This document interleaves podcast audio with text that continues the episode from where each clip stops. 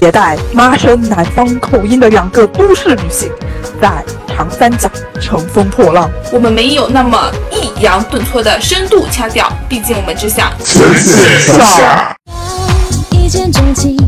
要一见穿心。我最近感觉时间过得特别快，尤其是七月份。为什么？你七月份跑哪里去了？七月份就是工作，经常在出差，工作也忙。然后七月下旬的时候又参加了我室友的婚礼，所以整一个七月感觉过得特别的忙碌，但是也挺充实的。你室友要结婚啦？是啊，然后就是很突然，八月份我就突如其来的进入了我的独居生活。那你现在一个人独享两个房间，那不是很爽吗？之前以前幻想过我一个人独居生活，我觉得会很自由，但是突然间的进入，好像没有准备，其实独居生活还是挺不适应的，不是很爽吗？独居生活，你想怎样就怎样，我觉得挺孤单的。就没有人跟你说话。你的你是指这个吗？因为我从毕业到现在一直都是合住的这种生活嘛，就前后跟我的两任好朋友一起住，这应该说算是我真正意义上的第一次独居生活。最大的感受就是突然一个人，好像回到家之后，没有人可以去分享一些事情吧。我想我会一直孤单，这一辈子都这么孤单。虽然以前我跟我室友一起住的时候，两个人也不是说无时无刻在说话，但是也在做自己的事情啊。其实我我觉得你可以就把电视声音开起来，音乐声音开起来，这样可能制造一点人气效果。我经常这样做。嗯，我也会有这种经历。就像我之前出差的时候，我在酒店，我到酒店第一件事情，尤其是晚上啊，在酒就是下班回到酒店的第一件事情，我就会打开电视。那个节目我可能是不看的，我也不感兴趣，但是我会一直放，甚至到睡觉的时候，我也会把电视开着。我觉得房间里就是有点声音会让我更有安全感。但是我觉得啊这种所谓的热闹，和你的朋友或者你有一个室友一起居住的那种感觉是不一样的。就你更需要有一个人跟你互动那种感觉。可能就只是这个空间里有一个人坐着，在你想说话的时候，是有人能给你回应的。我觉得仅此而已。天空越蔚蓝，越怕抬头看。那你会不会担心，比如说你室友结婚了，然后你们可能关系就大不如前了？会担心，而且这个问题我其实困扰了我一两个月吧。困扰了你这么久，是啊，因为每天晚上睡不着都在想这个是吧？不是，那你不至于每天晚上，就是这个情绪会在某一个晚上突然间涌上心头。因为我室友在去年年底吧就订婚了，我们当时沟通的时候，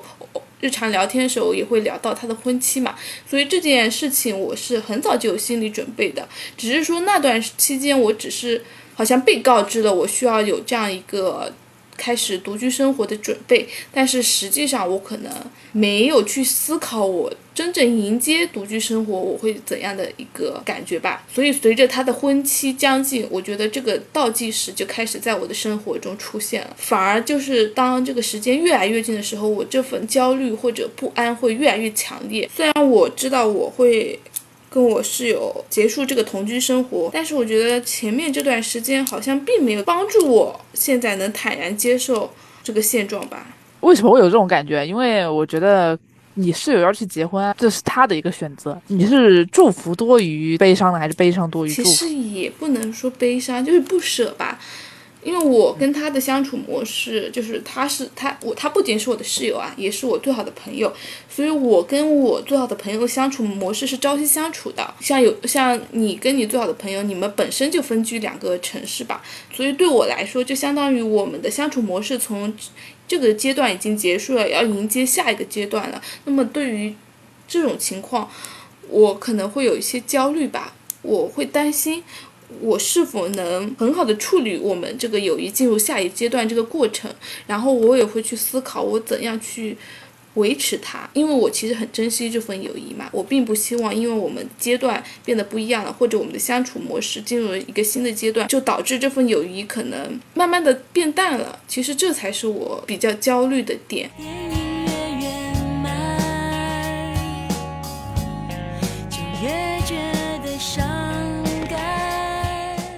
你觉得还是你还是觉得友情还是需要经营的，要不然的话就会像大部分友情一样越走越远，是吗？是啊，我觉得友情肯定是需要经营的，而且在这段关系里面，双方肯定都需要付出，就是双方都要真诚的去对待。但是这个其实不是我第一次分别了，之前就经历过这种类型的分别吗？是啊，因为我从刚毕业的时候到现在，其实我经历了两任室友，而且这两任室友都是我最好的一个朋友。在这任室友之前，我其实已经经历一次分别了，而且当时的情况是我们俩一直一起在杭州，我们合住了差不多也是两年的时间。他选择了回到家乡，回温州了。那一次我就经历过这样的一个分别，而且在那段关系里，其实我觉得很像告别与被告别。他是那个告别的人，我是被告别的人。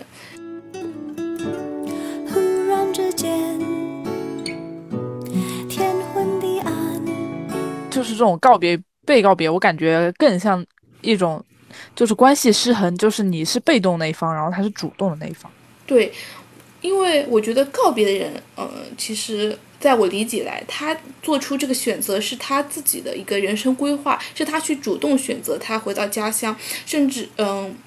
而且也可以说，他做出这个选择是那个阶段对他来说，他最最好的一个选择，也是他心中欢喜的选择吧。虽然他也会不舍我，但是他更多程度上他是高兴的去进入他下一个阶段嘛。因为我也不是杭州本地人，我跟他也属于在杭州这个城市吧。我觉得他是我唯一的一个好朋友。那么他走了，我是被留下的那个人。而是留在一个我们都不太熟悉的一个城市，我还需要继续在这个城市生活工作嘛？那你这种感觉就有点像被抛弃的感觉。就是有时候偏激的时候会有这种情绪，有时候就会容易就感觉自己被抛弃了。对的，我就会特别的悲伤，就是更难，就是去处理自己的那当时那种心境吧。我想起了你，再想到自己，我为什么总在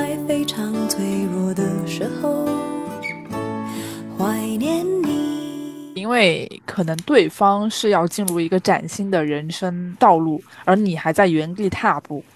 你会觉得同行的那个人突然不见了，然后你要一个人同一个人去前进了，你会有一种害怕、迷茫。是的，因为规划不同了，然后我们在那个阶段已经不是同行者了。然后我作为那个留在杭州的那个被告别的人，其实我觉得我除了有不舍这段友谊、不舍跟他的分开之外，我其实还有一些其他复杂情绪，包括在这样的一个城市里，我会觉得没有安全感。然后包括我朝夕相处朋友离开了，我会有阶段性的一个孤单，心理上的一个落差很大。就是幸运的是，告别上一任好朋友的时候，马上就是迎来了我现在的第二任室友嘛。然后我们也因为臭味相投 或者志趣相同，成为了彼此的一个好朋友，也相当于是他那一段时间的陪伴，帮我度过了我与上一任好友告别的那段时光吧。所以我也挺感谢我现在的室友。现在这个室友又是因为他要结婚，然后对，你没有，也你单身。是的，他不要不用强调我单身，就是嗯，感觉身边的朋友吧，我觉得可可能你也一样，包括我也一样，很多朋友他也是阶段性的，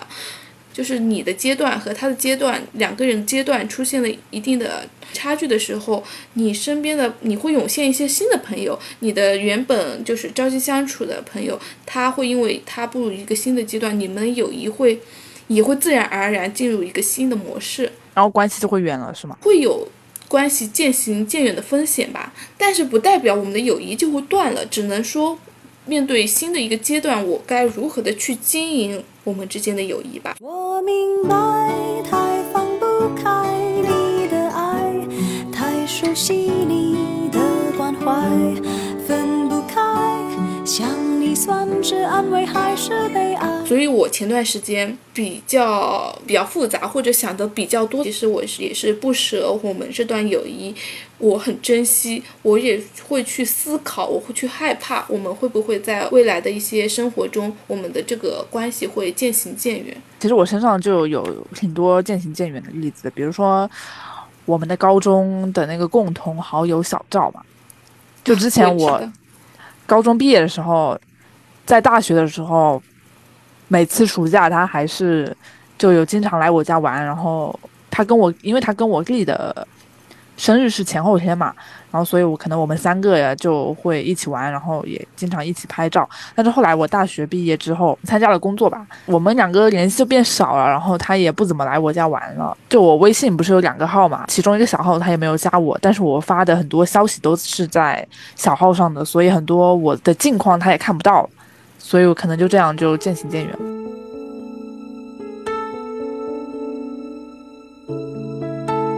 确实，因为小赵其实可以算是我们俩共同的朋友，因为大家都是高中同学。我觉得那会儿高中时候我们三个人的关系其实真的挺深厚的。后包括现在我与他也是渐行渐远，甚至我感觉我跟他就是这段关系渐行渐远的时间点比你还早。我应该是高中毕业之后，大家因为联系少了。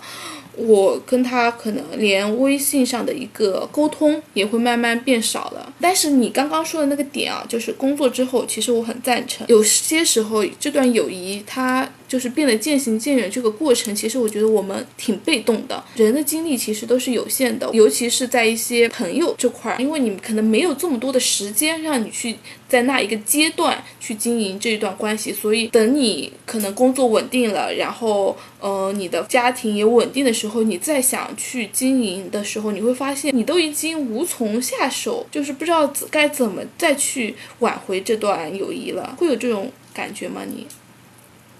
嗯我其实感觉还挺深，就拿微信朋友圈这个事情嘛，呃，我有一个朋友，他是跟我如果要是久不联系，就是久不说话，那可能就是我我朋友圈发什么，他基本上都不会给我点赞。但是如果我跟另外一个我们的共同好友同时发，他可能就会直接跳过我去给下面那个朋友点赞。我觉得其实有时候女生关系还挺微妙的。是的，好比我和你，我们俩是高一的时候是同班同学，而且我们俩当时是同桌，我觉得我们俩真的还挺好的关系。我也觉得，然后后面就是分班了，分班之后，其实高中的后两年我们联系也不如就是高一的时候多。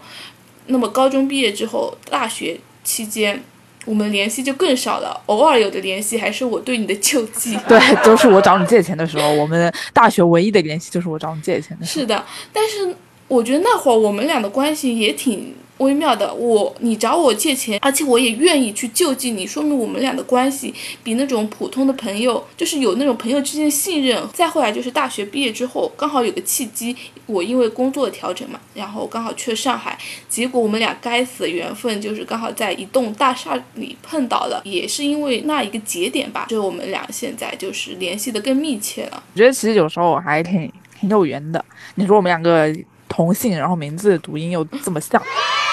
可能我们俩命中注定。我也觉得。但那你就我刚刚想到，你跟你的那个室友，你你跟你室友是好朋友是吧？是的，因为我感觉，就听你平常跟我说，你们相处的感觉好像都很好，就是平常会一起出去吃饭，一起出去玩这样。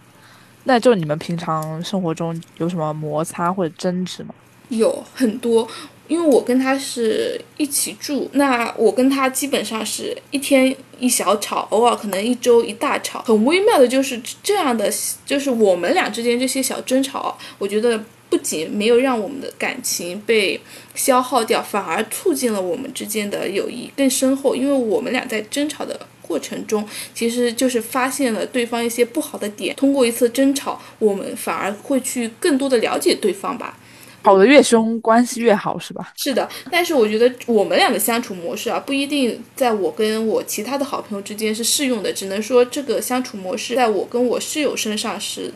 嗯，比较合适的。因为你们两个可能性格比较相近吧。是的，就是我甚至会感觉他就像另一个我，在吵架这件事上，我们都是旗鼓相当，因为我们俩都是很直的性格，是那种有什么就会说什么。恰恰我觉得，就是当我们心中有一些对对方的不满的点的时候，我们俩说出来，吵开。之后，双方会心里会舒畅很多吧？就你们两个性格就都是这种有话直说的，有有事情就直接解决的。对，而且我们又是属于那种吵完架之后，我们会在十分钟之内就和好。我不会说这件事情能影响到我们的感情，我会通过微信的形式。虽然我们俩可能在一个房间，但是我们有时候生气的摔门之后，各回各的房间，我会马上会给他发一个表情，那个表情可能会比较有趣。会说我们和好吧，那么我室友会马上的回应我，那就和好吧。然后大家可能就这么说着说着，可能也就十分钟吧，大家就是这个事情就过去了。你们两个的关系还挺契合，挺阳光，彼此不会内耗。那你有没有遇到过那种彼此很消耗的关系？就很消耗，我目前还没有，因为其实我的第一任室友也是我的好朋友。他的性格跟我现在的这个好朋友就是恰恰相反的，他对我来说更像一个大姐姐，他会去包容人，他的性格会比较好，在我们的日常相处之中，他是那个包容、主动包容你的人。我有时候会心情比较 down 的时候，我会把像家人一样的在他面前偶尔就是控制不住的发泄我的情绪，但他往往都会选择包容我，然后我们就不会产生这种争执。其实我有时候挺怕那种太过包容的性格的人，因为我觉得他太包容的话，我就会让我联想到家庭关系里面的母亲，因为母亲不就是要包容一大家子嘛，从父亲到上一辈，然后再到小一辈，就是他一直在包容，一直在忍耐，就很消耗他自己的自我，自我消耗。可能你觉得对于你来说他是包容，但是可能对于他自己来说就是消耗。我也有同感，因为在他。准备回家的前几个月吧，其实我一次很偶然，我看到他的微博的一些动态，我看了一下那个时间啊，其实是在他杭州回家的，就是我们分开的前。三四个月发的，然后大概的这个内容就是是他分享一些他在工作上的压力和不太开心的情绪，甚至还有他，嗯，他跟他母亲，就是跟他妈妈，就是聊工作的时候，他甚至哭了。但是这些事情，我当时我可能我真的挺大大咧咧的，而且包括我跟他的相处模式都是他包容我，我没有去发现他的这些。一些小的细微的情绪变化，所以我也是在后面他回家之后我才看到这些的。我当时其实很内疚，因为我作为他的好朋友，在他最需要的时候，我没有发现，也没有给予他安慰，甚至我都不知道他当时就是选择离开杭州是有这样的一个契机。所以后面我发看到这个动态的时候，我其实挺难过的。那就等于说，你们两个友情的天平，可能对于他来说，就是没有处于一个平衡的位置，就是感觉好像因为都是他在照顾你多一点，然后你没有在他需要的时候给予一些安慰啊，或者一些鼓励啊。甚至我其实，在跟他同居的两年期间啊，我有两次可能你们两个同居了两年，是你俩住一起两年。是的，好长啊！我以为也才一年多吧。没有，我跟他就是生活在了两年，我已经把他做我的家人了嘛。但是在这个过程中，其实有两次，我因为我的一些小性子或者我的情绪，惹哭过他。那会儿，我其实挺惊慌失措的，因为我也珍惜他的我和他的这段友谊嘛，所以我也做出了我的改变。那你有没有觉得自己在就你这两段合租的关系里面，你？跟以前对比，就是交友方式有一个不同的改变。就他们俩都是我的好朋友吧，但是很明显，我们我跟他们的相处模式是不一样的。第一个呢，我可能在他面前我更小孩子一点，因为他包容，那么我自己会习惯性的让自己变得那个无理取闹的一点。我第二个好朋友，我俩都是 性格都比较旗鼓相当，所以我在跟第二个朋友相处的时候，可能状态是不一样的，我也不会担心。因为我的一些小性子可能会伤害到他，跟不同的朋友，我觉得大家也会有一定时间的磨合吧，找到一个最适合你们俩相处的一个方式。有时候女性的友情比男性，就女性跟男性的友情要更锻炼人吧。是的，有时候这个关系很微妙，就是你同样的人，你可能跟你不同的朋友相处的时候，你都会自我的去调整自己的一个状态。那你现在跟你的这两个室友，就是他们两个，一个回老家了，然后一个结婚了，那你有没有想过要维持跟他们的友谊？我有想啊，因为我并不希望距离或者阶段的不同导致我们的友谊，因为随着时间或者随着距离变淡了，这就是我。其实也是我很焦虑的一个点，就是我想知道你维持友谊的方式是哪些方式。我到现在其实也没有还在探索，是吗？是的，其实我有去思考这个问题啊，因为我第一任好朋友离开杭州之后，我明显能感觉到我跟他的联系变少了。嗯，第第一个原因可能就是我们不生活在不是。我们没有生活在同一个城市，我们的工作环境和生活圈子有了一些变化，那么话题感越来越少了。包括我后面又有了新的嗯好朋友，所以我也因为这前面这段经历，我就会去思考我跟我现在的这个室友，因为我们也分开了。那么我并不希望我的友谊都会随着这种分别，它慢慢的变得更越来越。但我就怕他最后渐行渐远嘛，所以我其实有在思考，我后面包括我未来一些新的朋友，怎么去维持我与他们之间的这个关系。那我觉得从我自己身上说的话，我可能不会刻意的去维持不同道路的朋友，就比如说他们选择结婚生子，就比如说我有两个朋友，一个是小徐。一个是小吴，他们两个都选择结婚，但是我不会刻意的去维持跟他们的关系，因为我对他们还是有个信任在那，因为我觉得不会，我们不会因为时间或者距离，我们的关系就不如以前了。我我觉得我们还是会，就是如果见面了，还是会像以前一样的那种。那我跟我的第一任室友吧，也是这种。我第二任室友结婚的时候，他也来了，而且他来的是他做他和我一起做的他的伴娘嘛。而且在他来的过程中，其实我可能也成长了吧。我那会儿就是考虑到他跟我们现在的一些朋友可能是不太熟的，然后他在这个环境下，我就会特别的去照顾他，然后我会担心他。可能会不好的容落单是吧？对对对，然后就是在，因为我们是提前一天去参加他的婚礼，所以我就选择了照顾他，跟他一起住一个房间。吃饭的时候，我也会特地的去看他有没有来，就是以他为主，因为在那种场所，我是他最好的朋友，我需要照顾到他。以前都是他照顾我吧。这可能也是我的一个成长。那我觉得，其实女性友情要比男女之间的友情更能让人快速成长。是的，不知道是生活所迫还是什么原因，我觉得大家都在成长，已经开始有意识的去思考，去维护我的这一些，嗯，我珍惜的这些友谊啊。之前在网络上其实看到过这样一句话，就是心理学家他说，一段友谊它超过七年就能维持一生。嗯，虽然我我不赞同这个七年啊，我觉得他可能卡的比较死，但是我其实能理解它的意义。七年之痒嘛，好像跟爱情一样。好吧，好吧。我关系最久的好朋友竟然是你，是不是觉得很荣幸？我是不是？那我是要深感荣幸了。是的，在往前的一些初中的小学，其实我也有很好的朋友。但是现在其实都没有联系了，我觉得很大一部分原因是当时我没有意识到我要去维持这个友谊。因为我觉得友谊也跟爱情一样，就是大家在这份感情上也要做出一些努力。当你没有去珍惜它，没有真诚的去对待这段关系，这段友谊就不会这么牢靠。它很容易因为时间、因为距离慢慢被冲散了，然后最后你们可能成为了自己朋友圈里面的陌生人，甚至你们都连朋友圈点联系都断了，就很可惜。我觉得是的，所以我们可能还是得要先学会自己成长，然后再学会如何。怎么说？那句话叫做“先自爱，然后爱人”。就算时针都停摆，就算生命像尘埃，分不开，我们也许反而更相信爱。